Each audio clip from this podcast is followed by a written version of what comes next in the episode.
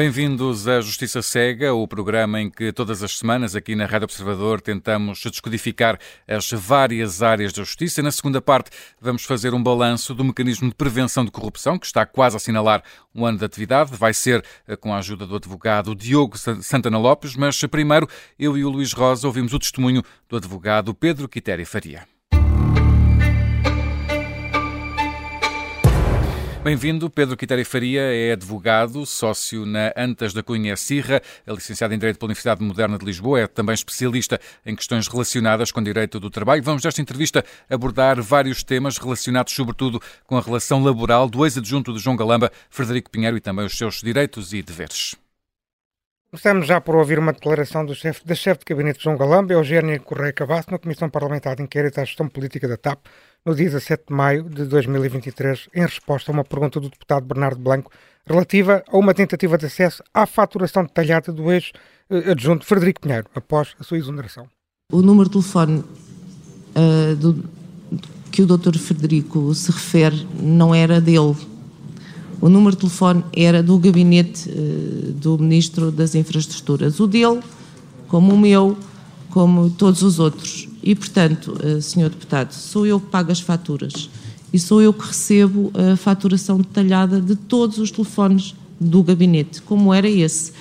Posteriormente, o Dr. Frederico Pinheiro, após a sua exoneração, solicitou a passagem do, do número uh, para o, a sua titularidade. Uh, Foi-me eh, foi trazido ao meu conhecimento pela Secretaria-Geral da Presidência do Conselho de Ministros, que é quem nos presta o apoio administrativo, que o Dr. Frederico Pinheiro tinha solicitado a portabilidade para o seu nome. E uh, eu respondi, uh, uh, com certeza, um, está dada a autorização para a portabilidade. Portanto, o telefone, o número de telefone, portanto, não é o equipamento, é o próprio número de telefone, é do gabinete de mim. E sou eu que pago as faturas e sou eu que recebo a faturação detalhada. Pedro Quitéria Faria, estas afirmações da doutora Eugénia Cabasso levantam várias questões. Em primeiro lugar, a prática referida pela doutora Eugénia respeita o regulamento de proteção de dados. É mesmo possível à, à chefe de gabinete do ministro João Calamba pedir a fatura detalhada com os dados das chamadas de Frederico Pinheiro e saber para quem ele ligou ou deixou de ligar? Bom dia. Bom, uh, Parece-me que, uh, em tese, e daquilo que conhecemos, uh, podem tais, tais factos não respeitar, desde logo, o Regulamento Geral de Proteção de Dados, assim como a legislação especial do e-privacy, que poderemos falar mais adiante, e admite ainda que a tutela prevista na legislação laboral relativa aos direitos de personalidade do Dr. Frederico Pinheiro. vamos por partes. Em primeiro lugar, poderíamos, desde logo, estar perante a violação do Regulamento Geral de Proteção de Dados, caso a titularidade do número de telefone em questão pertencesse ao Dr. Frederico Pinheiro. E pertence?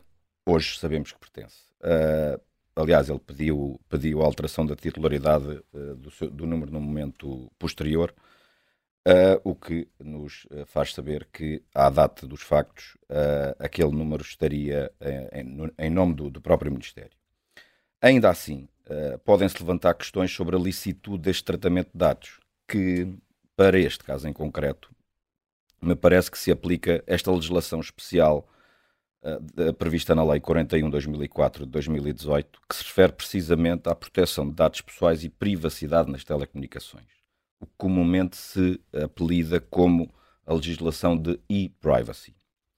E nos termos de, desta, desta legislação, nomeadamente no seu artigo 6, que tem como epígrafe dados de tráfego, uh, podemos ler no seu número 2 a enumeração taxativa da informação que pode ser acedida pela entidade uh, que contrata os serviços de telecomunicações, bem como uh, a sua finalidade única a que se destina, conforme também vem previsto no número 3 deste, desta norma, e onde, estabele, onde estabelece de forma muito clara o seguinte: o tratamento referido no número anterior, portanto, uh, as possibilidades que são, que são aventadas para que quem contrata os serviços possa, possa pedir à, à entidade que os presta a faturação detalhada, entre outras informações de menor importância. Mas dizia que uh, este trata, esta finalidade única que vem prevista neste número 3 dispõe o seguinte: apenas é lícito Ou seja, este tratamento apenas é lícito até ao final do período, durante o qual a fatura pode ser legalmente contestada ou o pagamento reclamado. Assim, uh, parece-me que o que está aqui em causa é o cumprimento desta legislação especial nestas matérias. A questão de fundo parece-me que se prende com a finalidade para a, para a qual foi solicitada a fatura detalhada. Uma vez que, tal como referi, uh, a mesma apenas e só, reforço, apenas e só pode ser tratada para a finalidade de a fatura poder ser legalmente contestada ou o pagamento reclamado, e não para qualquer outra. Tendo em conta a informação que dispomos, não nos é possível afirmar se foi utilizada a informação apenas para esta finalidade, caso não o tenha sido. Então, esta utilização de dados pessoais poderá consubstanciar, na minha perspectiva, uma violação das normas aplicáveis à matéria de proteção de dados e privacidade das telecomunicações, podendo resultar numa contraordenação que poderia implicar a aplicação de uma COME. Além disto, há que ter atenção que, uh, se foi solicitada informação relativa ao conteúdo, e aqui sublinho, relativa ao conteúdo das comunicações efetuadas, sem o consentimento do titular dos dados ou sem prévia solicitação judicial, então estaremos, salvo melhor opinião, numa violação manifesta das normas aplicáveis em matéria de proteção de dados e privacidade das telecomunicações. A lei estabelece alguma diferença entre o setor público e o setor privado, ou seja, a chefe de gabinete de um, de um gabinete governamental terá mais direitos do que, por exemplo, um administrador de uma empresa ou um diretor de uma empresa privada? Não, nestes casos, nem a legislação especial, nem o Regulamento Geral de Proteção de Dados fazem qualquer distinção entre as, regla, as regras aplicáveis a entidades do setor privado ou do setor público. E, e, qual é a exceção, Pedro, em que se admite que não seja necessário o consentimento do trabalhador para que a entidade patronal aceda aos dados pessoais, como são eh, os dados contidos numa faturação detalhada de, de telemóvel? Muito bem. Uh, no, âmbito, no âmbito do RGPD, as limitações ou as exceções aos direitos e liberdades dos titulares dos dados pessoais uh, encontram-se claramente previstas no seu artigo 23. Uh, é importante referir que, que, aqui estaremos a falar no caso concreto uh, sobre o Ministério das Infraestruturas relativamente a uma pessoa cuja função era, de, era de, de assurar o ministro e não uma mera empresa privada. A título excepcional, poderiam ser limitados direitos e liberdades do, do, do titular caso estivessem em causa a segurança do Estado, outros objetivos do interesse público geral da União Europeia ou de um Estado-membro, nomeadamente o interesse económico ou financeiro importante da União, incluindo os domínios monetário, orçamental ou fiscal, de saúde pública e de segurança social. O que com, o, com a informação que dispomos, não podemos concluir que estaremos numa situação abrangida por estas exceções. Aliás, nem tenho, mesmo a segurança do Estado, por exemplo. Tenho algumas dúvidas, não posso ser perentório, como é óbvio e evidente, mas tenho, tenho fundadas dúvidas que, que estaremos perante uma destas exceções, ou sequer se elas foram alvitradas. Uh, tendo em conta que o utilizador não deu a sua autorização, é essa, é essa a informação que, que, nós aqui no Observador dispomos para que a faturação detalhada fosse enviada para o Governo, não é a operadora que tem que proteger a privacidade do utilizador. Conforme, conforme, conforme referi, tendo o Dr. Frederico Pinheiro pedido a alteração da titularidade do número após a sua exoneração, e, e segundo as palavras da própria doutora Eugénia Cabasso, dá-nos a indicação de que o mesmo estaria em nome do, do Ministério. Isso parece claro. Mas também, conforme, conforme adiantei, a legitimidade de acesso a esta informação apenas seria possível para a finalidade de poder de ter, por qualquer razão, de contestar a fatura ou reclamar o pagamento. Neste sentido, caso fosse possível ao operador entender que este pedido não tinha por base uma causa de licitude para o tratamento, a mesma teria a partir da obrigação solicitar evidências para tal e, em última instância, rejeitar o pedido, ainda que devidamente fundamentado. No entanto, uh, acho que devemos ter em conta que podemos estar numa situação onde poderá existir acesso à informação classificada ao nível do Estado e, como tal, poderão existir regras especiais para o detalhe relativo à faturação, o que à data de hoje também desconheço, embora não me pareça verosímil. Portanto, respondendo à questão diretamente, admito que sim, e que a, e a operadora pode ser chamada à hum. posse. Já, já aqui uh, explicou, uh, Pedro, que, que uh, a chefe de gabinete ou a operadora poderão ter cometido aqui alguma irregularidade sancionada com processo de contornação. aquilo que eu, que eu, queria que explicasse é como é que se processam este, como é que se processam estas, estas contornações, como é, qual é o procedimento e quem é que eventualmente poderá ter que pagar aqui alguma, alguma multa se for o caso. Caso se verifique que este tratamento foi para além da finalidade legalmente aceitável ou admissível para este tratamento de dados, eh, estamos perante uma violação de normas em matéria de proteção de dados e de privacidade das telecomunicações, eh, podendo a mesma consubstanciar a prática de uma contraordenação que poderia implicar a aplicação de uma coima. Aqui, a Comissão Nacional para a Proteção de Dados pode, oficiosamente ou através de queixa do titular dos dados, iniciar um processo de averiguação da existência desta, desta contraordenação. Ou seja, a partir mesmo da, da Comissão de Proteção de Dados. Sim, sim, hum. precisamente. Vislumbra algum indício da prática de algum ilícito criminal nos factos que, que estamos aqui a falar? Essa pergunta é mais, mais complexa, vou tentar eh, sintetizar. Não é a sua área, eu sei, mas. Hum, mas... É, ainda por isso, ainda mais por isso. Um, Bom, no Código Penal apenas concebo eh, que pudéssemos estar aqui uh, a analisar eventualmente o crime de devassa da vida privada. Mas este crime pressupõe que a divulgação da faturação detalhada fosse uh, com a intenção de devassar a vida privada, designadamente a intimidade da vida familiar ou sexual, o que me parece não ser manifestamente o caso.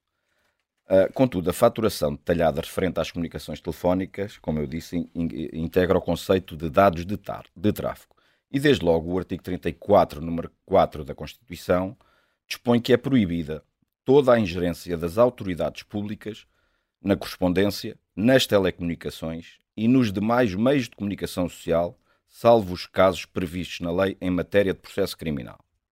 Em geral, uh, a obtenção da prova digital tem, tem atualmente a sua regulamentação repartida em três diplomas legais. O Código de Processo Penal, nos artigos 187 a 190, a Lei 32 de 2008, que regula a conservação de dados gerados ou tratados no contexto da oferta de serviços de comunicações eletrónicas, e a Lei 109 de 2009, de 5 de setembro, que é designada como Lei do Cibercrime. por força das disposições legais ali previstas, a obtenção de registros, da realização de conversações ou comunicações só podem ser ordenadas ou autorizadas no âmbito de processo criminal, por despacho de juiz e uhum. apenas quanto a crimes graves. Uh, já esta Lei 37 de 2008, no seu artigo 13, estabelece que constituem crime tanto o incumprimento das regras relativas à proteção e segurança dos dados, como o acesso aos dados por pessoa não especialmente autorizada. Parece-me que, caso alguém na operadora tenha violado alguma destas regras para a proteção de dados, poderá, em tese, existir aqui responsabilidade criminal. Caso a doutora Eugénia Cabasso tenha indevidamente acedido à faturação detalhada do telemóvel do Dr. Frederico Pinheiro, uh, essa informação nunca poderá ser utilizada em qualquer processo, pois constitui prova nula ao ter sido obtida precisamente em violação das regras legais aplicáveis. É prova, é prova proibida. Portanto, ao que o observador apurou e tendo em conta que a remodelação ministerial levou à promoção do Dr. João Galamba a ministro das Infraestruturas, tal promoveu, tal, ocorreu uma separação do Ministério das Infraestruturas e Habitação em dois ministérios. O ministro João Galamba é ministro das Infraestruturas, a ministra da Habitação é a doutora uh, Marina uh, Gonçalves, não estou a erro. ora, o, o número de telemóvel de Frederico Pinheiro era pago pela Secretaria-Geral da Presidência do Conselho de Ministros ou pelo Ministério da Habitação. Ainda não é totalmente clara a situação. Uh, o que eu lhe perguntava era, isto é uma, é uma, é uma, pergunta abstrata, não concreta, é uma pergunta abstrata. Há mais pessoas no governo que poderão ter violado a lei de proteção de dados? Assim, sendo a minha resposta também será tão abstrata quanto a pergunta do Luís. Uh, e diria, uh, no caso de se ter verificado a transmissão da fatura detalhada entre dois ministérios, podemos estar perante um incidente de segurança ou uma violação de dados pessoais, comumente apelidado de data breach. Neste caso, se o mesmo não tiver sido devidamente tratado e comunicado à CNPD no prazo de 72 horas após a sua tomada de conhecimento, conforme prevê o artigo 32 do RGPD, então estaremos, em tese, em abstrato, perante uma violação grave das normas previstas neste regulamento. E uh, muito, muito rapidamente, já estamos bem perto do final, de Pedro Quitéria Faria. É possível que a chefe de gabinete tenha invocado a lei de acesso aos documentos administrativos para invocar um direito legítimo para ter acesso a estes dados pessoais de, de Frederico Pinheiro e, e, no caso de, de, uma resposta positiva, se, se a investigação interna de uma possível violação de segredo do Estado poderia ser um direito legítimo neste caso? Uh, neste caso em concreto, uh, diria que uma pessoa que trabalhe para o Estado terá, dentro do princípio da necessidade, que é um, aqui um princípio basilar que temos de ter sempre hum. presente, uh, dentro do princípio da necessidade, eh, terá que conhecer as informações e acesso a documentos administrativos. não obstante, não me parece que o detalhe de uma fatura que está na posse de uma operadora consubstancie um documento administrativo no âmbito da, da designada LADA, portanto, no âmbito da legislação que referi. Uh, Pedro Quitério Faria, no Justiça Cega queremos sempre ouvir alguma história, uma situação que tenha marcado a carreira do nosso convidado para o testemunho de cada semana. Que história que nos traz hoje de olhos bem fechados? Bom, trago-vos uma história que diria que marcará indelevelmente uh, toda a minha vida e que tem, tem uma vertente profissional e também uma vertente uh, pessoal. Em meados de fevereiro de 2018, uh, eh, fui confrontado com um pedido de parecer por parte de um cliente de, da nossa sociedade de advogados uh, relativamente à possibilidade de os tripulantes de cabine da Ryanair portugueses promoverem uh, uma greve. Ora, antes de mais, em, à data, em 32 anos de existência daquela companhia aérea, nunca tinha existido qualquer greve. E eu, depois de ter passado vastas noites sem dormir, a estudar jurisprudência nacional, hum. mas fundamentalmente comunitária, sim. sim. entendi que, uh, de facto, existiam razões e justificações suficientes para que aqueles tripulantes arguíssem, uh, primeiro, de forma não tão ostensiva como a greve, mas sem sucesso, uh, mas defendia que se deveria aplicar àqueles tripulantes portugueses porque existia um nexo causal muito forte com Portugal e não com a Irlanda, que era a República. Uh, uh, onde o país bandeira, tem sede. Onde o, país, uhum. onde o país tem sede. Onde, onde a empresa tem sede, aliás. Absolutamente, e portanto todos os contratos eram regidos uh, pela lei irlandesa. E eu defendia precisamente o contrário, que deveria ser a legislação portuguesa, quer a laboral do ponto de vista substancial, quer também a contributiva. E o que é certo é que quando, quando emitimos o pré-aviso de greve, como devem calcular, fomos chamados para uma reunião de urgência. E nessa reunião de urgência, um, um ilustre membro do Conselho de Administração desta companhia aérea disse-me algo como o seguinte: uh, olha, uh, você vai ter que viver 10 vezes para nos pagar a indemnização uh, que vamos peticionar. Como deve calcular, se já não tinha dormido bem até o momento em que decidi que sim, vamos para a frente, nós vamos, nós temos razão e vamos fazer história, também não dormi muito melhor. O que é certo é que em novembro desse ano estávamos a assinar o primeiro MOU com, com, essa, com essa companhia Morando aérea. entendimento. E em, em março fizemos a primeira greve de tripulantes portugueses. Em abril fez-se uma greve ibérica e em julho as comissárias europeias dos transportes vieram dizer que os tripulantes portugueses tinham razão. E tinham direito à greve. E que tinham direito à greve e, não e aplicação qualquer, E não houve qualquer indenização. Não, pelo menos até à data não. Recuperou as horas de sono do Ozo? Uh, recuperei no, no verão seguinte. Uh, até à data não fui citado para pagar o que é que fosse. Uh, portanto, acho que o assunto ficou nesse resolvido. domínio ficou resolvido. Pedro Quitério Faria, muito obrigado pelo seu testemunho neste Justiça Cega. Até muito à próxima. Obrigado. obrigado.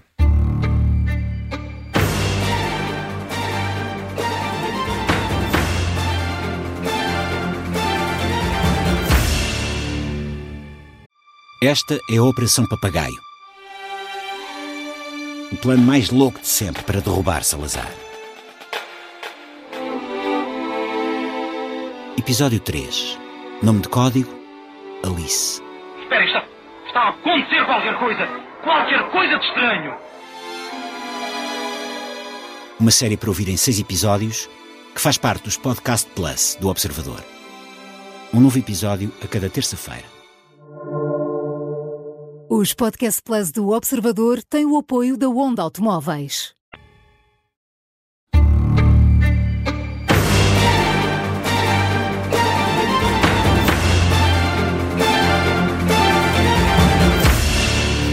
Nesta segunda parte contamos com a ajuda de Diogo Santana Lopes para analisar o caso da semana. Vamos fazer eh, um balanço do Mecanismo Nacional de Prevenção da Corrupção, que está praticamente a assinalar um ano de atividade, mas primeiro, Luís Rosa, explica-nos como foi criado este mecanismo.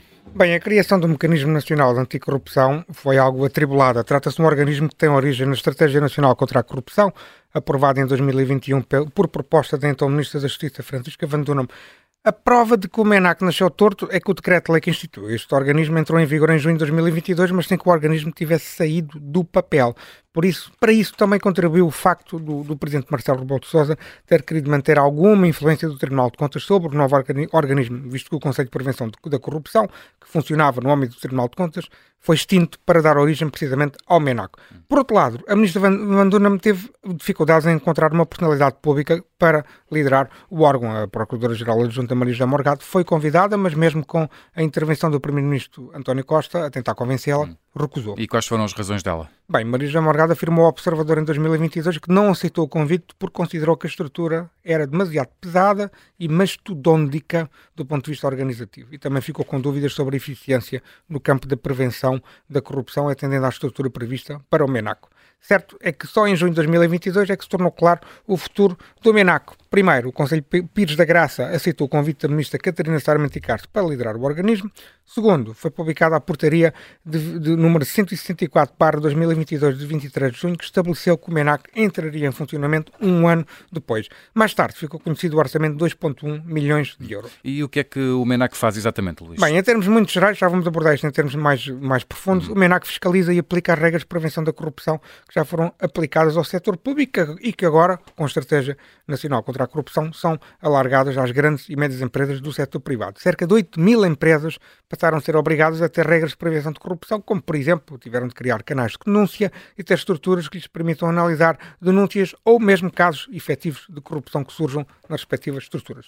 Vamos então eh, olhar com mais detalhe e mais profundidade para hum, estas regras de prevenção eh, da corrupção. Que regras são essas? É com a ajuda eh, de Diogo Santana Lopes, advogado dedicado a estes temas de compliance e também prevenção da corrupção. Mais uma vez, bem-vindo ao Justiça Cega. Diogo, este regime geral de prevenção da corrupção entrou em vigor a 7 de junho e a obrigatoriedade de implementar canais de denúncia do Estado em mais de 8 mil empresas passou a ser obrigatória a partir de 18 de junho. No entanto, o MENAC só deverá entrar em vigor no dia 23 de junho. Isto quer dizer que só agora é que será possível fiscalizar o cumprimento eh, de regras que entraram em vigor há um ano. Pode-se dizer que uh, começamos com o pé esquerdo este mecanismo? Uh, boa tarde, boa tarde a todos. Muito obrigado pelo convite. E sim, é verdade. Uh, tivemos aqui aquilo a que uh, se tem chamado uma atitude pedagógica por parte do legislador, e aqui o legislador é o governo, hum. em que uh, se publica este regime de prevenção da corrupção.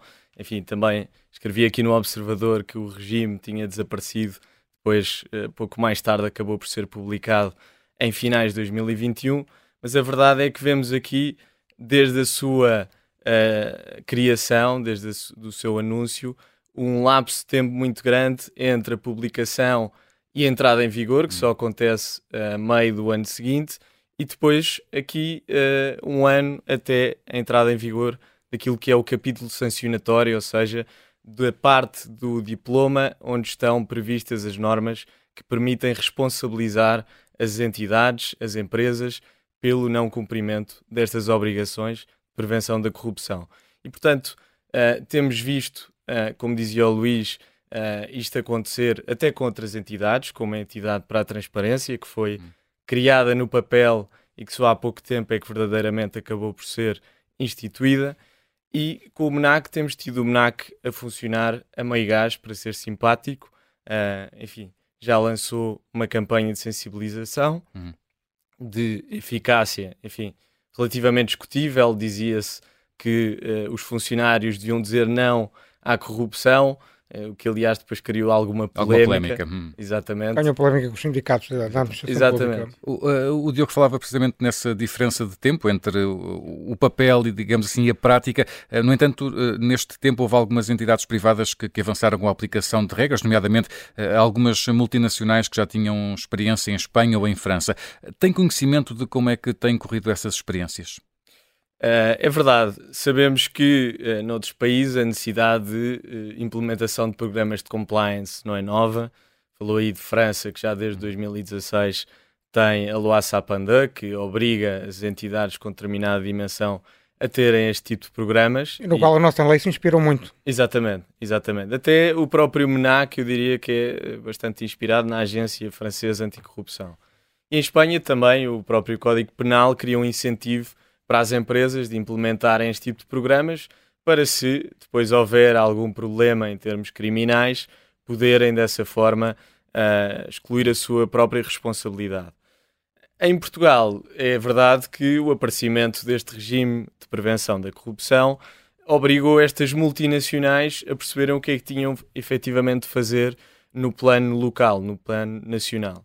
Uh, eu diria que uh, isso começou a ser feito, esse esforço de adaptação, mas ainda existem dúvidas sobre qual será o grau de atividade deste mecanismo nacional anticorrupção e, portanto, só quando se começar a perceber exatamente uh, na prática, se vai, na prática uhum. se vai ter uma fiscalização ativa, é que uh, estas entidades terão também aí um maior incentivo para modelar aquilo que são os seus programas de compliance a nível de grupo, às exigências locais que são grandes. Uh, Diogo, uh, já ouvimos aqui o Luís Rosa a falar, a falar um pouco do, do que são as, as, competências e o que faz este mecanismo. Quer explicar-nos também um pouco mais em detalhe quais são as competências e o que é que faz exatamente na prática este Mecanismo Nacional de Combate à Corrupção?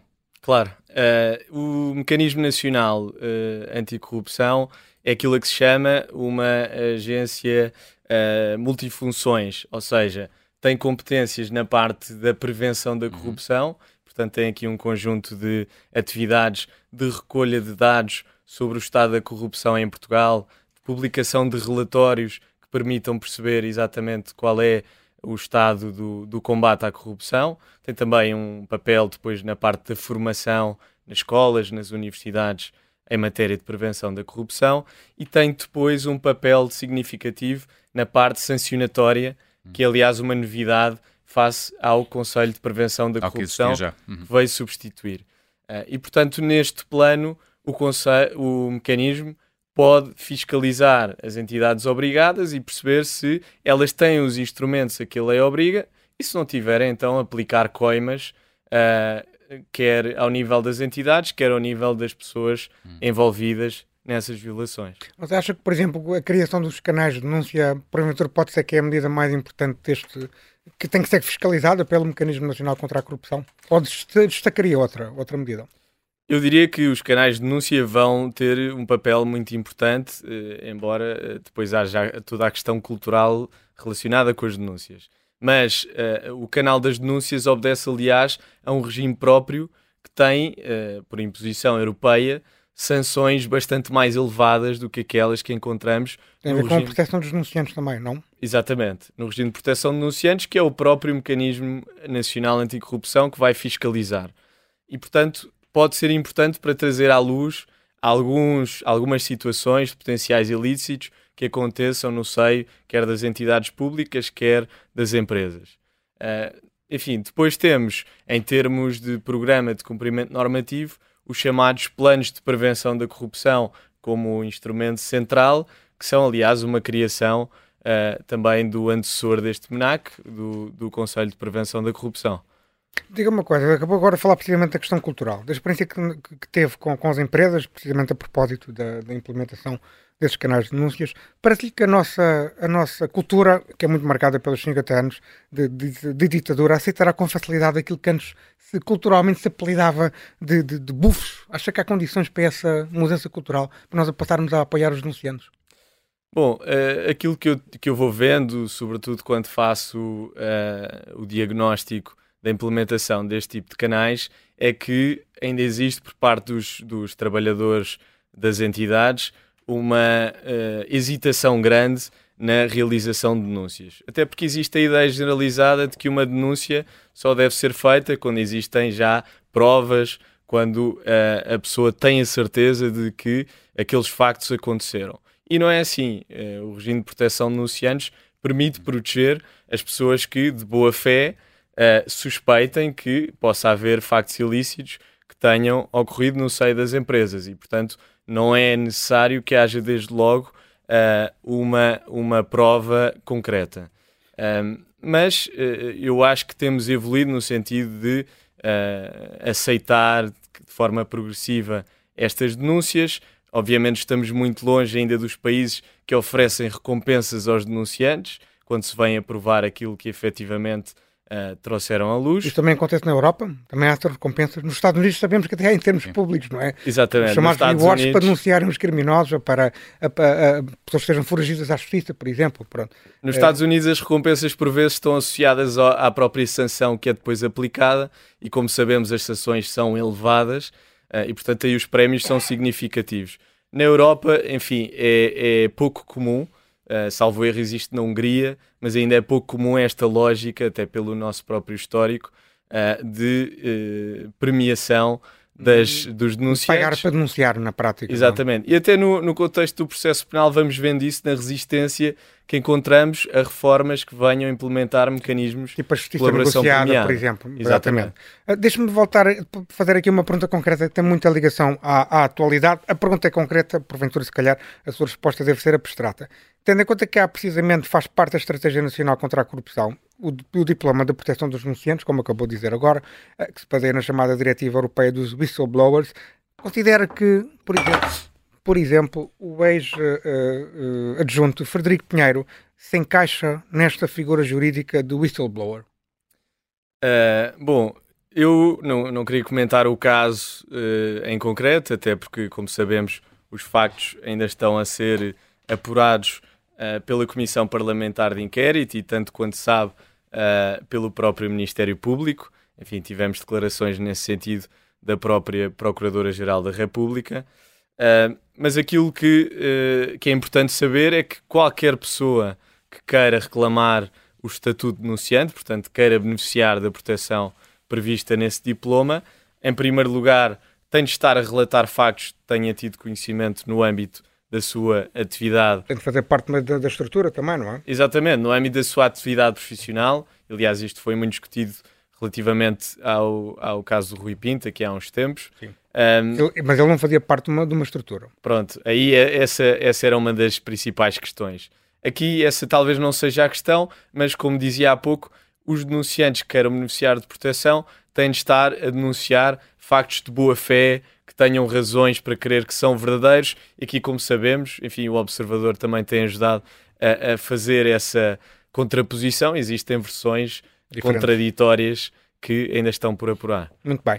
O, o mecanismo tem um orçamento de 2,1 milhões de euros e está assente numa estrutura que, quer em termos de estrutura e até de, órgão de, de, órgão, de órgãos de gestão, depende das inspeções gerais dos diferentes ministérios. Como eu ainda há pouco citei, a, a Procuradora-Geral adjunta Marisa Morgado, em 2022, classificou esta estrutura como demasiado pesada e mastodôntica e explicou que, na altura, que recusou o convite para liderá-la precisamente porque tinha dúvidas sobre a eficiência na prevenção da corrupção. Também tem essas dúvidas sobre, esta, sobre a eficiência de uma estrutura com estas características? Bom, é verdade quando olhamos para a estrutura do MENAC, aquilo que vemos é uma permeabilidade grande com as inspeções gerais. E, portanto, olhamos para o Conselho Consultivo, que tem uma importância muito grande, e vemos uh, que é maioritariamente composto por inspectores gerais das diversas áreas. Olhamos para a Comissão de Sanções, que é quem tem a responsabilidade por instruir os processos de contraordenação e é essencialmente composta por pessoas designadas pelas inspeções gerais e pelas inspeções regionais, e, portanto, para uma agência que deve ser verdadeiramente independente, isso pode levantar aqui algumas dúvidas, até porque sabemos que as próprias inspeções gerais estão sob tutela do governo e, portanto, ter pessoas que uh, recebem a sua remuneração de inspeções gerais que estão sob tutela do governo acaba por uh, colocar levantar... em causa a independência, por exemplo? Pode, pode levantar dúvidas pode sobre levantar dúvidas. a própria independência do mecanismo. E há, há outra questão, Diogo Santana Lopes, que é uh, o facto de, de, uh, de, existirem multas para as 8 mil empresas que não apliquem as regras, mas por outro lado as multas não existem no setor público. Isto são dois pesos e duas medidas?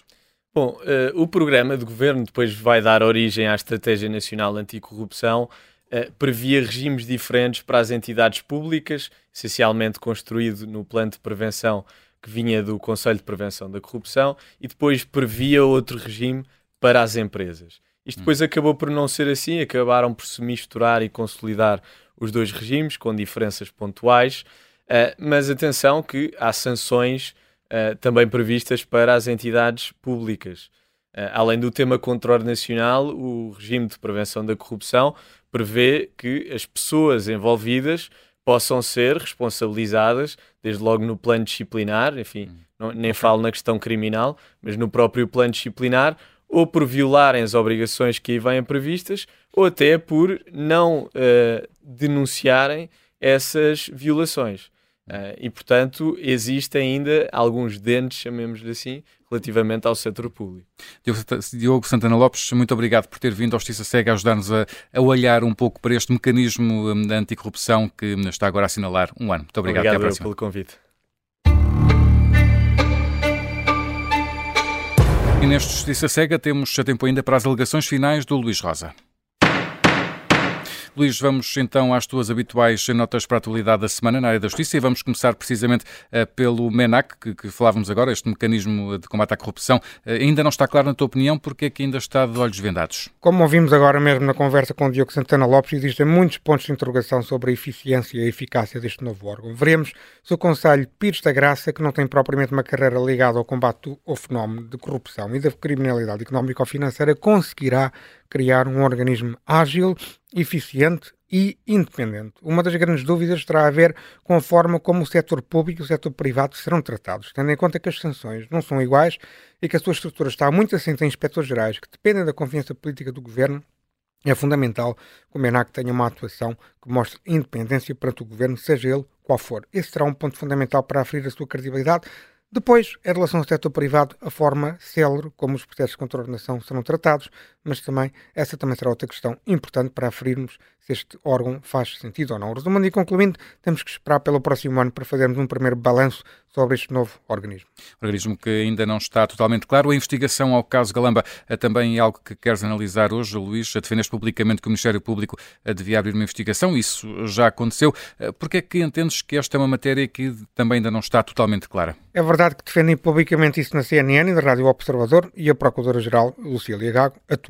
Simplesmente os autos foram distribuídos ao DIAP de Lisboa e não, por exemplo, ao Departamento Central de Investigação e Ação Penal, que é um órgão que faz parte da Procuradoria-Geral da República e depende diretamente de Lucília Gago. E tenho dúvidas que o DIAP de Lisboa tenha capacidade para levar a cabo uma, investigação eficiente e célere.